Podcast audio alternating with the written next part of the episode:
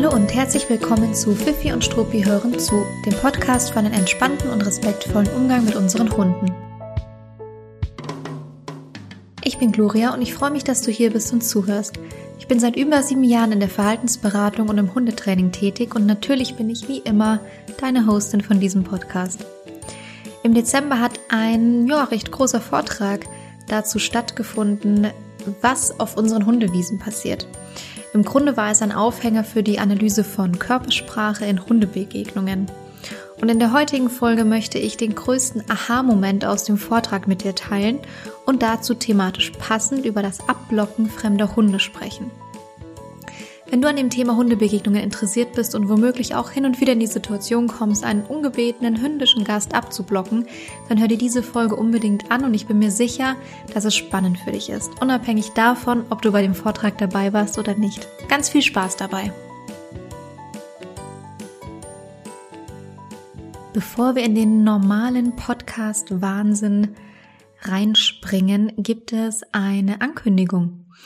Und zwar wird es ab Anfang 2021, also ab jetzt mehr oder minder, ein äh, neues Format geben und zwar eine Podcast-Sprechstunde. Ich werde innerhalb von einer ähm, regelmäßig wiederkehrenden Podcast-Folge eure Fragen beantworten. Das heißt, ich beantworte deine Fragen zu dir und deinem Hund. Also es sollte schon im besten Fall was mit Hunden zu tun haben. Ansonsten dürfen die Themen gerne sehr äh, breit gefächert sein. Aber es gibt die Möglichkeit in diesem Format, äh, dass du mir ganz direkt konkret deine Fragen stellst und ich sie äh, beantworte hier im Podcast in der Podcast-Sprechstunde. Hm, für wen könnte das interessant sein? Es könnte für dich interessant sein, wenn du zum Beispiel zu einem Trainingsschritt oder zu einer Situation gerne eine zweite Meinung hören würdest. Ähm, es könnte für dich spannend sein, wenn du im Training mit deinem Hund stagnierst und vielleicht gerne einen neuen Ansatz hättest oder eine neue Idee oder vielleicht noch, ja, den ein oder anderen Gedanken, den man sich dazu vielleicht noch machen könnte, um dann womöglich auf den, äh, auf den Grund zu kommen, warum man stagniert im Training. Und mh, mm, der dritte Grund wäre, dass du vielleicht ähm, schon, schon länger oder jetzt auch spontan eine Frage zu, äh, zum Thema Hundeerziehung oder Umgang mit Hunden hast oder Umgang mit deinem Hund hast, ähm, aber dafür tatsächlich jetzt einfach nicht konkret eine komplette Stunde bei einem Hundetrainer buchen möchtest. Das ist auch ein sehr legitimer Grund dafür, äh, an der Podcast-Sprechstunde teilzunehmen. Also es funktioniert ganz einfach. Du kannst teilnehmen, indem du dir die Handynummer abspeicherst, die ich extra dafür eingerichtet habe. Die Handynummer findest du in der Beschreibung von dieser Podcast-Folge, also in den Show Notes. Und diese Nummer einfach eintippen, abspeichern unter deinen Kontakten und dann kannst du mir über WhatsApp auf diese Nummer eine Sprachnachricht schicken. Und in dieser Sprachnachricht ähm, stellst du die Frage, ähm, die ich für dich gerne beantworten soll. Es gibt ein paar Rahmenbedingungen, die du einhalten müsstest und auch die stehen nochmal zusammengefasst in den Show Notes. Ähm, es gibt eine Maximallänge von der Sprachnachricht von eineinhalb Minuten, einfach damit du zum einen konkret auf den Punkt kommst und auch, ähm, dass ich nicht die Möglichkeit habe, fünf oder sechs oder sieben Minuten Sprachnachricht mir zum einen anzuhören und zum anderen dann auch in der, in dem Podcast wiederzugeben. Und dann ist es so, dass du mit dem Abschicken von dieser Sprachnachricht auch zustimmst, dass wir die verwenden dürfen für die Podcast-Sprechstunde. Das heißt, die Sprachnachricht wird dann in den Podcast geschnitten und dann kommt direkt meine Antwort auf diese Frage. Und was auch wichtig ist, ist, dass du in dieser Sprachnachricht eine konkrete Frage stellst. Und da denkst du dir jetzt vielleicht, hm, was will die denn? Natürlich stelle ich eine Frage, sonst würde ich ja da keine Sprachnachricht hinchecken. Unterschätze nicht, wie oft ich Nachrichten bekomme, in denen mir eine Situation beschrieben wird, ohne dass am Ende dieser Nachricht eine konkrete Frage steht. Und ich denke mir dann immer, hm, ich glaube schon, die Erwartungshaltung ist, dass ich jetzt etwas dazu sage, ähm, aber soll ich mir jetzt selbst ausdenken, zu welchem Part davon?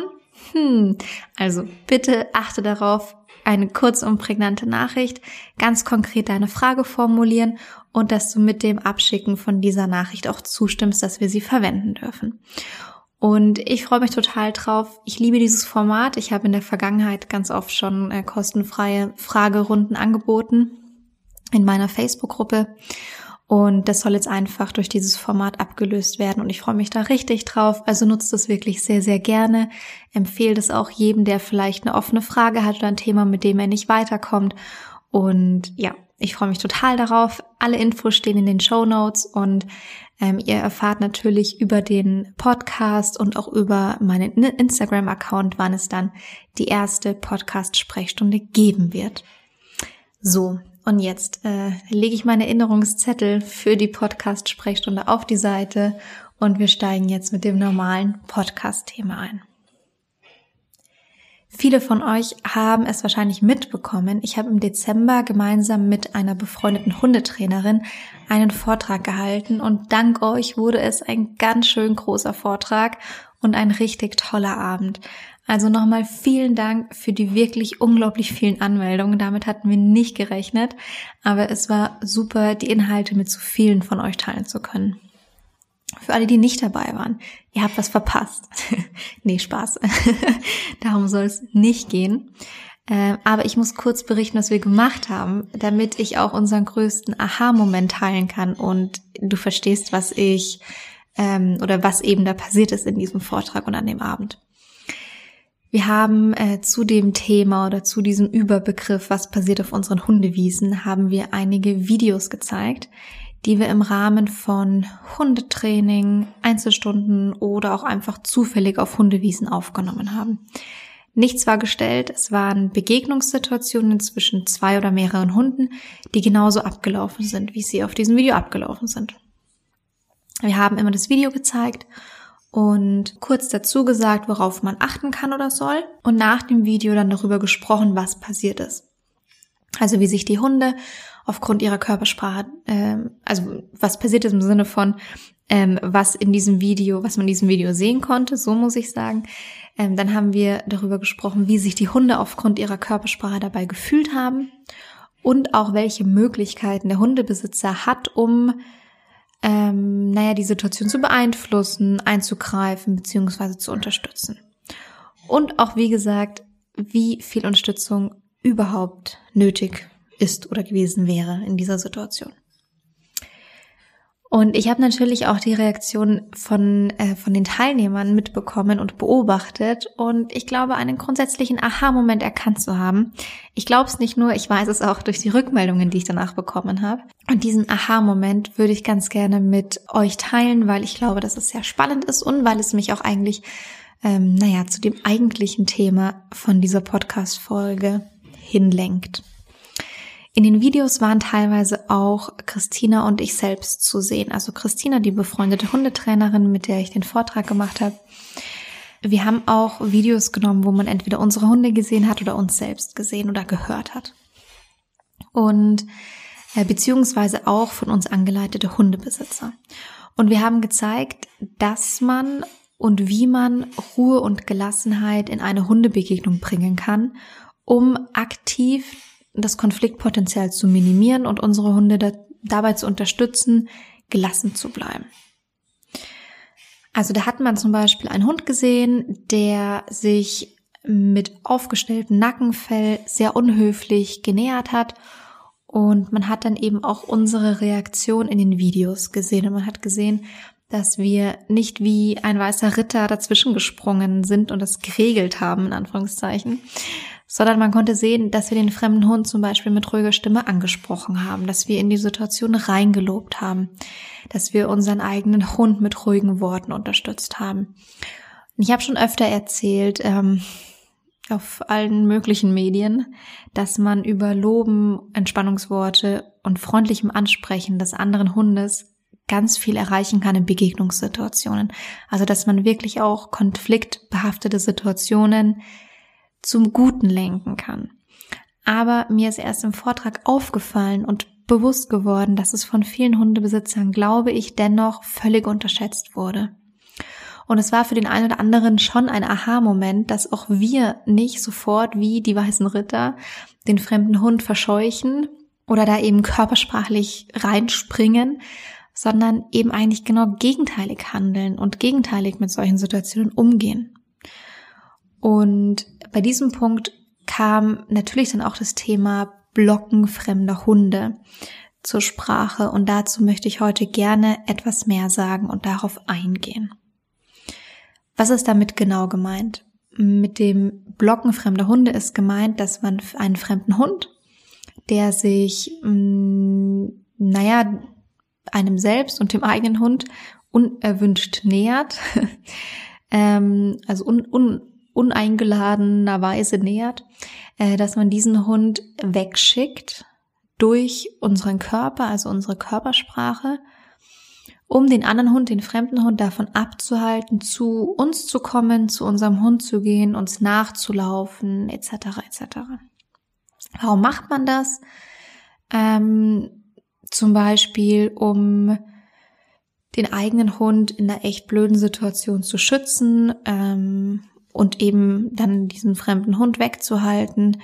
Ähm, das macht man zum Beispiel auch, weil man einen potenziellen Angriff abwehren möchte von einem fremden Hund, wenn er sich zum Beispiel aggressiv nähert. Das macht man zum Beispiel auch, wenn der eigene Hund ähm, recht unsicher in Begegnungen ist und man vielleicht das Gefühl hat, das würde jetzt eine blöde Begegnung werden, wenn man das zulässt. Ähm, oder auch, wenn man weiß, dass der eigene Hund zum Beispiel aggressiv reagieren wird und man dann eher den anderen Hund schütz, äh, schützen möchte.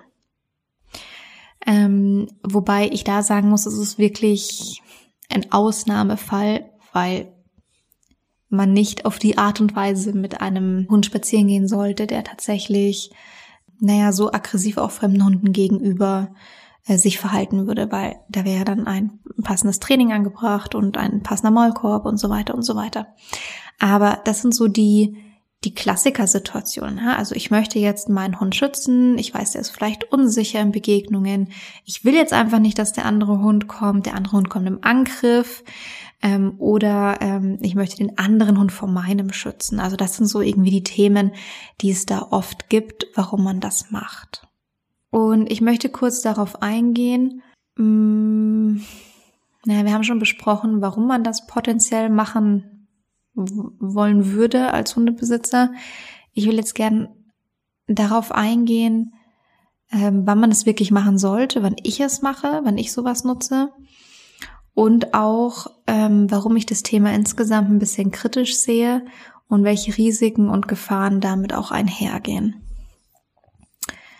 Also es gibt für mich, also es gibt, wie gesagt, diese unterschiedlichen Gründe, die ich schon aufgezählt habe, warum man vielleicht auf die Idee kommt, sowas zu machen oder einen anderen Hund wegschicken zu wollen. Und ich will jetzt aber nochmal klarer sagen, wann ich es vertretbar finde, das zu machen und wann ich das auch tatsächlich wirklich konkret mache. Ähm, ich finde, man kann einen fremden Hund körpersprachlich blocken in Ausnahmefällen.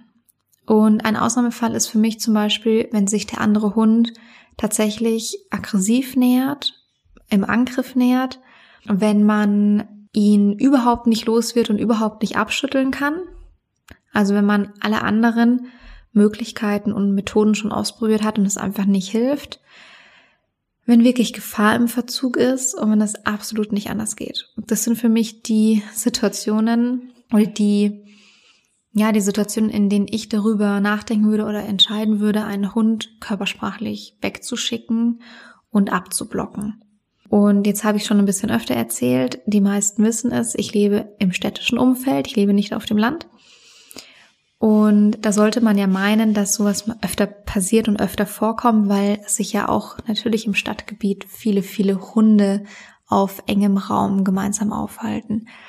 Und ich muss ehrlich sagen, ich kann mich nicht erinnern, wann ich das letzte Mal einen Hund aktiv weggeschickt habe. Wahrscheinlich war es in 2020 ein bis zweimal, könnte ich mir vorstellen. Und auch da wahrscheinlich eher nur ansatzweise. Also es war jetzt, es ist, es ist nicht regelmäßig in meinem Alltag der Fall, dass es nötig ist. Und das mag auch mit mir und meinem Hund zusammenhängen. Das kann schon sein. Ich habe grundsätzlich kein Thema mit Hundebegegnungen, aber es liegt auch daran, dass man eben eine Vielzahl von anderen Methoden und Möglichkeiten hat, mit einer mit einem unerwünschten hündischen Gast umzugehen, als ihn körperlich abzublocken und körperlich wegzuschicken. Ähm, es soll nämlich nicht bedeuten, dass ich nie in Situationen komme, die potenziell kritisch sind. Das stimmt nicht. Ich komme in solche Situationen. Und ähm, das soll auch nicht bedeuten, dass ich nicht auch mal gerne von einem unerwünschten Hundefreund überrascht werde draußen auf der Wiese. Auch das ist der Fall. Ja? Wir alle haben uns schon mehr als einmal darüber geärgert, warum ein unangeleinter Hund auf den eigenen Hund zurennen kann und äh, die anderen Besitzer da jetzt irgendwie keinen keinen Zugriff mehr auf ihren Hund haben. Also es ist schon so, dass ich diese, in diese Situationen komme ähm, es ist gut, wenn man weiß, was man in solchen Momenten machen kann. Es ist nicht bei mir an der Tagesordnung, dass ich einen Hund, dass ich so damit umgehen muss, dass ich den Hund wirklich körpersprachlich wegschicken muss. Warum betone ich das so und warum mache ich daraus überhaupt ein Thema? Ich finde, dass das Abblocken und Wegschicken fremder Hunde ein paar Gefahren und Risiken mit sich bringt, über die selten gesprochen wird. Und ich finde es absolut nicht gut, dass propagiert wird, dass Hundehalter und Hundebesitzer fremde Hunde blocken müssen, um für ihren Hund einzustehen. Und warum das so ist, darauf kommen wir jetzt natürlich. Weil man kann sich mal anschauen und man muss sich anschauen und vergegenwärtigen, warum bzw. wann funktioniert dieses Wegblocken äh, erfolgreich. Wenn ich einen fremden Hund durch meine Körpersprache einschüchtern, erschrecken oder ängstigen kann, so dass dieser sich nicht traut, näher zu kommen, beziehungsweise eventuell sogar komplett wegläuft oder wenigstens einen Bogen geht, wenigstens abbremst oder ähnliches. Das heißt, es funktioniert darüber, dass ich den anderen Hund körpersprachlich mit meinem Körper einschüchtere, dem entgegentrete. Das kann man jetzt in einer unterschiedlichen, ähm, es kann man unterschiedlich intensiv machen. Ähm, also das kann man sehr ruhig machen und sehr souverän. Ähm, das kann man aber auch sehr äh, hektisch machen. Äh, mitunter ist, glaube ich, die ausgeprägteste Form, dass man irgendwie sich groß macht und mit wild Armen auf einen fremden Hund zuläuft und den irgendwie anbrüllt. Ich glaube, das ist wahrscheinlich in der äh, das ist wahrscheinlich die intensivste Form des Ablockens, wobei ich tatsächlich sogar auch schon Videos gesehen habe, wo man dann sogar noch mit einer Wasserflasche in Richtung von einem fremden Hund spritzt. Also schlimmer geht immer. Ähm, aber das ist dann so wahrscheinlich die ähm, äh, die intensivste Form des Ablockens, ja.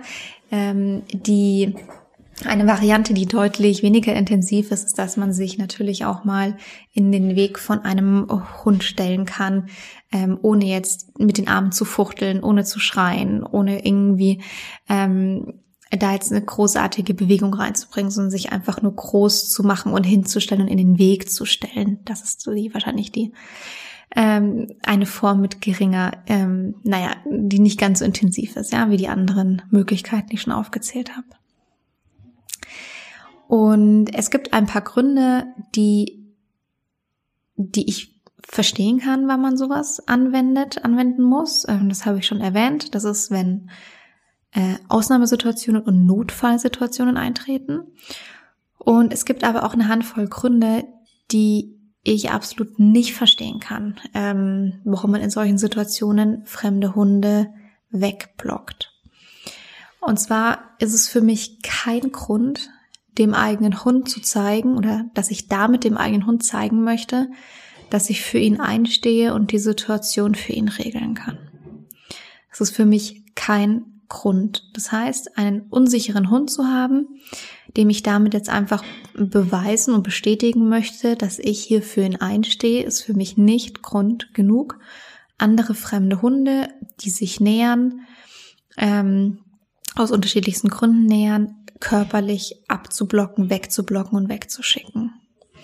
Und es ist übrigens auch mal interessant, ähm, sich in diesem Kontext anzuschauen, wie souveräne Hunde agieren. Also ein souveräner Hund geht einem Konflikt in der Regel eher aus dem Weg, so nach dem Motto, der, der Klügere gibt nach und löst alles sehr, sehr super ultra souverän und unaufgeregt und ähm, auf eine sehr zurückhaltende Art und Weise. Der kann sich schon auch mal durchsetzen, das ist überhaupt keine Frage, aber da muss einiges passieren. Also ein souveräner Hund ist nicht der Hund, der nach vorne springt und ähm, irgendwie erstmal äh, laut regelt und klar macht. Ein souveräner Hund ist ruhig, äh, ziemlich ruhig. Ein souveräner Hund ist in der Regel sehr zurückhaltend und ein souveräner Hund geht einem Konflikt gerne auch mal aus dem Weg. Das heißt, ich finde, an der Stelle hinkt zum einen schon mal diese sehr vermenschlichte, dieses sehr vermenschliche Argument, dass man seinem Hund mal beweisen muss, dass man für ihn einsteht. Ich finde, da gibt es ganz andere Wege und Möglichkeiten. Ähm, und es hinkt eben an der Stelle auch schon, wenn man tatsächlich mal den Vergleich mit den, den Vergleich in Richtung Hundewelt wagen möchte. Also ist es für mich kein Grund, dem eigenen Hund einfach mal zeigen zu wollen, dass man für ihn einsteht und die Situation regelt. Außer, wie gesagt, aber ich werde jetzt nicht mehr dazu sagen, außer es handelt sich um eine Notsituation. Das klammern wir jetzt bitte aus, das hatte ich ja schon gesagt. Ähm, was ist für mich auch kein Grund, andere Hunde körperlich zu blocken? Das ist, wenn ich anderen Hunden und damit auch anderen Besitzern einfach mal ihre Grenze aufzeigen will. Ich finde, dass andere Erziehen und Maßregeln noch niemanden glücklich gemacht hat. Also tut mir leid, das so hart zu sagen. Ähm, es ist natürlich auch nur meine Meinung, aber ich finde es immer besser, in jeder Situation und in jedem Konflikt bei sich selbst anzusetzen als bei anderen. Und das hat äh, also für mich tatsächlich ist ein total wichtiger Punkt und hat total tiefgreifende Gründe. Tiefgreifende Gründe. Ähm, aber ich finde es sehr, sehr wichtig, dass man den Fokus eher darauf legt, dass man äh, dem eigenen Hund entspannte Hundebegegnungen beibringen kann, also beibringt, bei Hundebegegnungen entspannt bleiben zu können, so, dass man darauf den Fokus legt und nicht den Fokus darauf legt, andere Hunde und andere Besitzer erziehen zu wollen. So nach dem Motto, ich entscheide, wer hier an meinen Hund rankommt, ich setze dir jetzt eine Grenze. Ich ähm, äh, irgendwie habe meinen Hund an der Leine, der andere Besitzer hätte das ja wohl mal sehen können und seinen Hund mal rufen können. Da setze ich jetzt eine Grenze und erziehe jetzt mal den anderen. Ähm, das ist für mich tatsächlich der falsche Fokus und ein sehr, sehr falscher Impuls. Und es hat für mich damit zu tun, dass dieses körperliche Wegblocken von anderen Hunden einfach Gefahren und auch Risiken mit sich bringt, die in so einem Fall echt reflektiert werden müssen. Und ich zähle die jetzt einfach mal auf, die nicht alle wahrscheinlich, aber die, die für mich in der Situation jetzt am wichtigsten erscheinen. Und dann ähm, gehe ich auch nochmal auf die Gründe ein und auf die Situationen ein, wo man das eben machen sollte mit dem Blocken und wo man es vielleicht eher nicht machen sollte. So, ähm, was hängt also damit zusammen, andere Hunde körperlich zu blocken? Man ängstigt und verschreckt den anderen Hund. Damit kann man potenziell bei anderen Hunden Traumata auslösen oder bei anderen Hunden Traumata bestätigen, unterstützen, verstärken. Ein Hund, der vielleicht eh schon eine gewisse Unsicherheit mit anderen Menschen hat, aber sehr, sehr offen und freundlich mit anderen Hunden ist, dem kann man damit ganz schön eins reinwürgen und reindrücken, wenn man auf den ängstigend und ihn erschreckend zugeht. Das heißt, man ängstigt aktiv andere Hunde oder erschreckt die oder schüchtert sie ein, nenn es, wie du es nennen willst.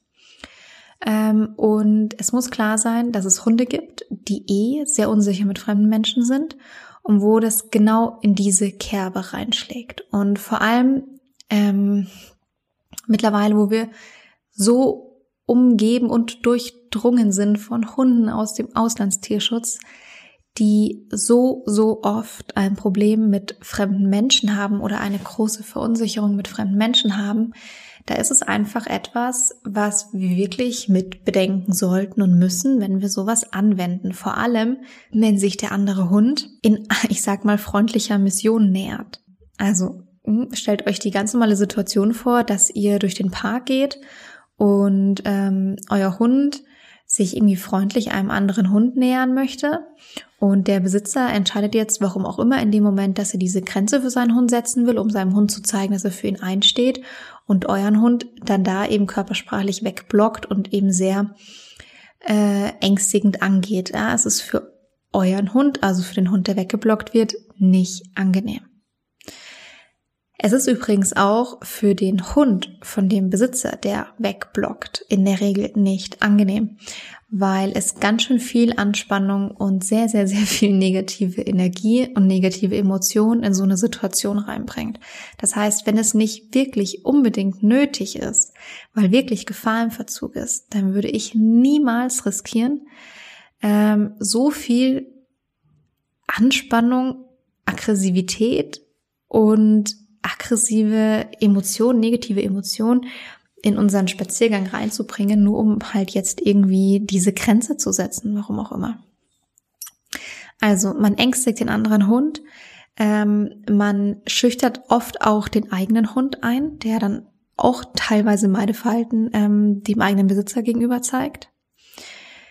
Dann ist es so, dass man, ähm, dass es auch ins Gegenteil umschlagen kann. Das heißt, man muss, wenn man einen fremden Hund wegblockt, mit dem Echo rechnen.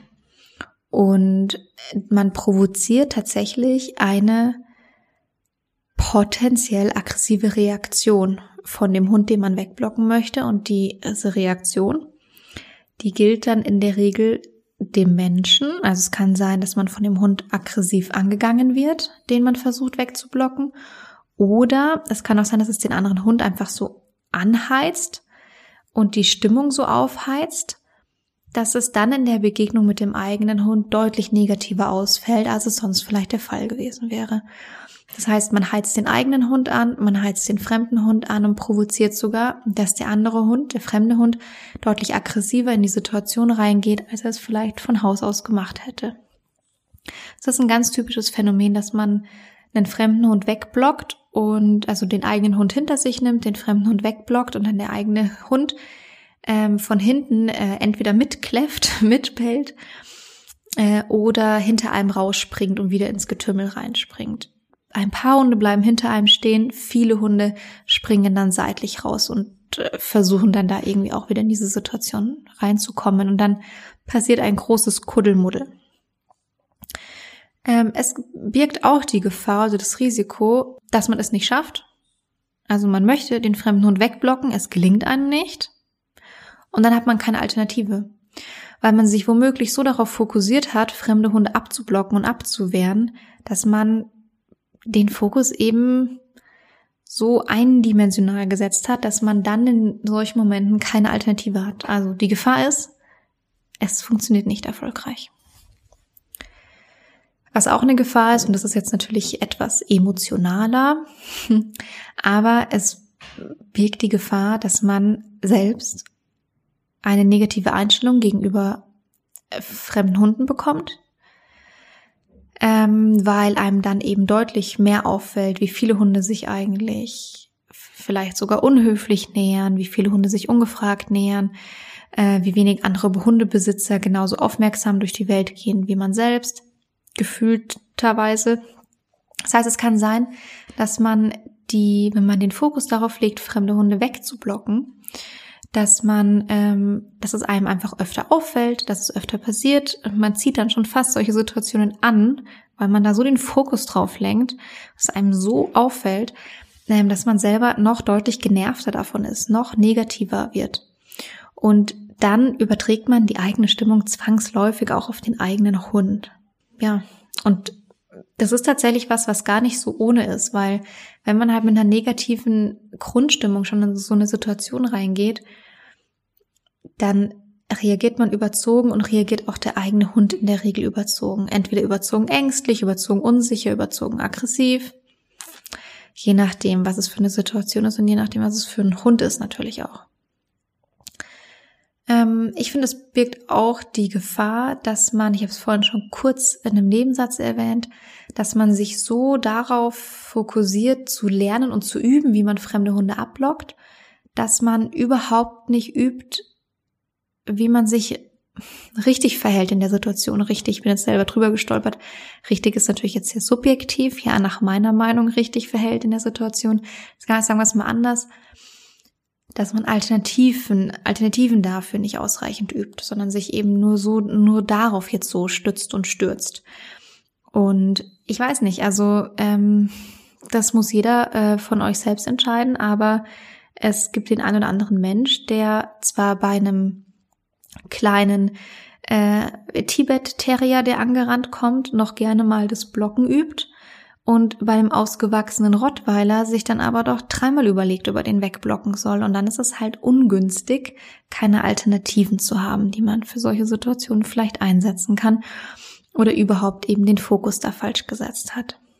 Ich finde, es ist auch ein Risiko und eine Gefahr, dass man nicht nur den eigenen Körper nutzt, um zu blocken, sondern eventuell sogar noch Hilfsmittel, die man entweder zufällig dabei hat oder geplanterweise dabei hat. Das heißt, es kann auch mal dann passieren, dass Leute anfangen, Leinen zu werfen, Schlüssel zu werfen oder sich mit Wasserflaschen auszustatten ähm, und dann den äh, fremden Hund, den man abblocken möchte, noch mit Wasser anzuspritzen.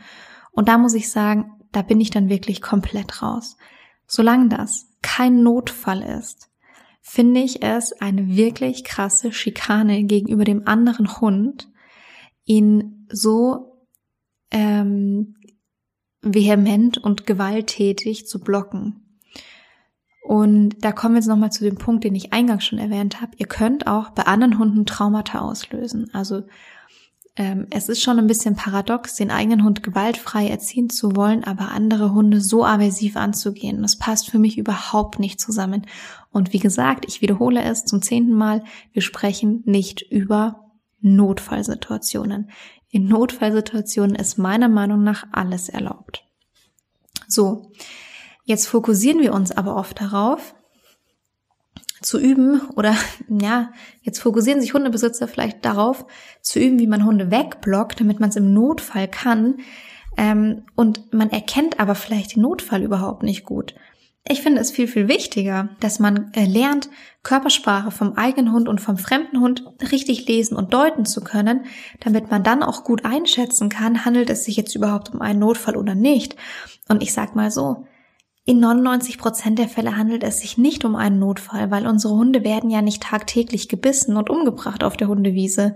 Das ist ja wirklich ein, ein minimaler Prozentanteil von Hunden, die ähm, leider, leider, leider die absolut blöde und traurige Lernerfahrung sammeln mussten, dass sie gebissen wurden von einem anderen Hund. Aber es ist nichts, was täglich passiert. Und Gott sei Dank. Ganz allgemein, ähm, ganz allgemein wollte ich dazu sagen, ähm, es birgt einige Gefahren, einige Risiken. Ich habe es jetzt schon angesprochen. Ähm, und ich muss auch sagen, ich vertrete die Meinung, dass sich nicht jeder Hundebesitzer, nur weil er Hundebesitzer ist, trauen muss, einen fremden Hund wegzuschicken und wegzublocken. Nicht jeder ist dafür gemacht und ich finde, da spricht sich ein Hundetrainer teilweise auch ganz schön leicht. Und da muss ich jetzt kurz ein bisschen was aus meiner Hundetrainer-Vergangenheit erzählen. Ich habe, äh, naja, mit unterschiedlichen Fokus bisher in den letzten Jahren mit Hunden zusammengearbeitet. Das heißt, ich habe in Hundeschulen gearbeitet, ich habe äh, in Tierschutzvereinen gearbeitet, war dadurch auch hin und wieder in Tierheimen oder ähm, jetzt eben schon seit einiger Zeit sehr im Speziell mit dem Fokus auf Verhaltensberatung und ich arbeite viel online mittlerweile. Und das ist natürlich was enorm anderes. Es ist was enorm anderes, den ganzen Tag in der Hundeschule zu stehen, auf dem Hundeplatz zu stehen und Hunde um einen rum zu haben, als äh, Hunde nur immer mal wieder um sich rum zu haben oder nur den eigenen Hund um sich herum zu haben. Und ich muss schon zugeben, es ist einfach so, man gewöhnt sich da extrem dran. Und man geht deutlich selbstverständlicher und ungehemmter mit fremden Hunden um, wenn man es einfach tagtäglich den ganzen Tag gewohnt ist, mit fremden Hunden zu tun zu haben. Und man kann das nicht übertragen auf jemanden, der nur in Anführungszeichen sich mit seinem Hund umgibt und dann eben hin und wieder draußen auf Spaziergängen auf andere Hunde trifft. Also man kann nicht die Situation eines Hundetrainers, der in einer Hundeschule arbeitet und tagtäglich mit fremden Hunden in Berührung kommt, kann man nicht vergleichen mit einem normalen Hundebesitzer, der das eben nicht hat, weil man eben dadurch, dass man das jeden Tag erlebt, viel, viel ungehemmter, ganz anders mit anderen, mit fremden Hunden umgeht und ich finde, man kann es nicht von einem Hundebesitzer erwarten, dass der mit derselben Souveränität in solchen Situationen dann handeln kann. Ähm, und ich finde ein Beispiel da noch ganz, äh, ganz gut, um das zu ähm, veranschaulichen. Es gibt auch diese klassische, dieses klassische Bild aus äh, Tierheimen, egal ob es jetzt in Deutschland oder auch im Ausland ist, wo man irgendwie sieht, wie Hunde bellend in ihren Zwingern sitzen, so. Und jemand, der im Tierheim arbeitet oder der dort ehrenamtlich mithilft und der dort regelmäßig ein- und ausgeht, der geht in der Regel, ohne mit der Wimper zu zucken, in so einen Zwinger zu einem bellenden Hund und agiert, interagiert mit diesem Hund. Jemand, der daran nicht gewöhnt ist und den Umgang mit solchen, also mit fremden Hunden nicht gewöhnt ist und vor allem mit fremden Hunden, die bellen, nicht gewöhnt ist, der geht viel, viel zögerlicher in diesen Zwänger rein. Und das ist doch total normal und es liegt doch auf der Hand und es ist doch klar. Und deshalb finde ich aber auch, dass sich der ein oder andere Hundetrainer da ganz schön leicht redet, wenn er sagt, lerne deinen eigenen Hund zu schützen, indem du fremde Hunde abblockst. Und deshalb möchte ich es nochmal sagen und nochmal wiederholen. Ich finde, dass nicht jeder Hundebesitzer dafür gemacht ist und ich finde auch nicht, dass man sich das trauen muss als Hundebesitzer. Es ist in Ordnung, wenn man sagt, ähm, in einer potenziellen Konfliktsituation muss ich rausgehen, weil ich mich dem nicht gewachsen fühle. Offiziell gilt nämlich auch, dass bei Angriff des eigenen Hundes man erstmal sich selbst in Sicherheit bringen soll.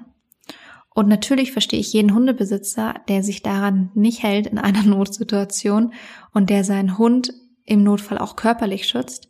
Aber ich verstehe genauso jeden, der sagt, er ist rausgegangen, weil er sich's nicht getraut hat.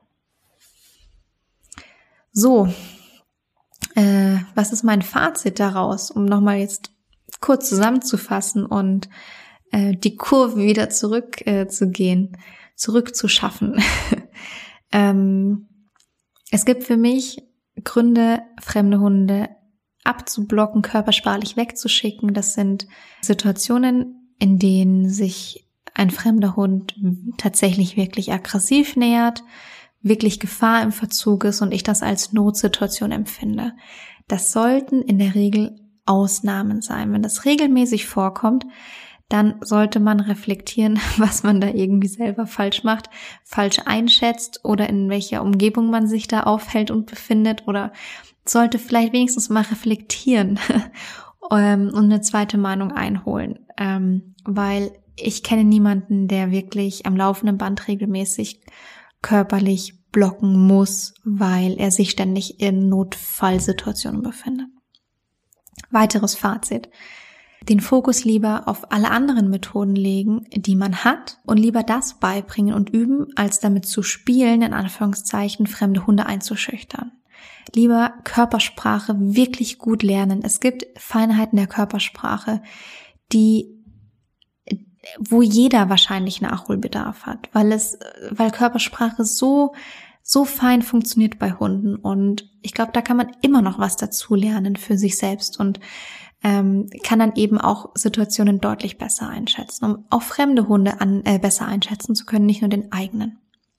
Und den eigenen Hund gerne immer, wenn von dem eigenen Hund potenziell eine Gefahr ausgehen könnte, mit einem gut sitzenden Maulkorb sichern, ähm, dann geht man auch deutlich entspannter durch den Park oder über die Wiesen. Also den Fokus lieber darauf setzen, all die anderen Möglichkeiten, die man hat, zu schärfen und sein eigenes Verständnis und seinen eigenen Blick zu schärfen für solche Situationen, um besser entscheiden zu können, ob man sich jetzt wirklich in einer Gefahrensituation befindet oder nicht. Und wie gesagt, in der Regel befindet man sich nicht in einer Gefahrensituation.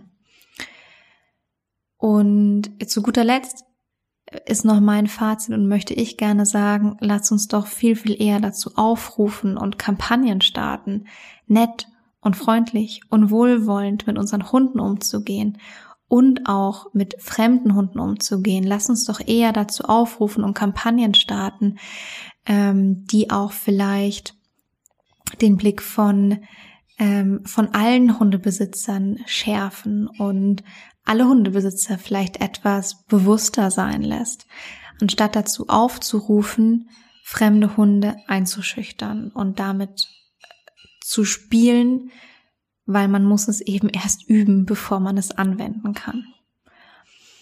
Ähm, genau, so. das ist mein letztes Fazit zu diesem Thema.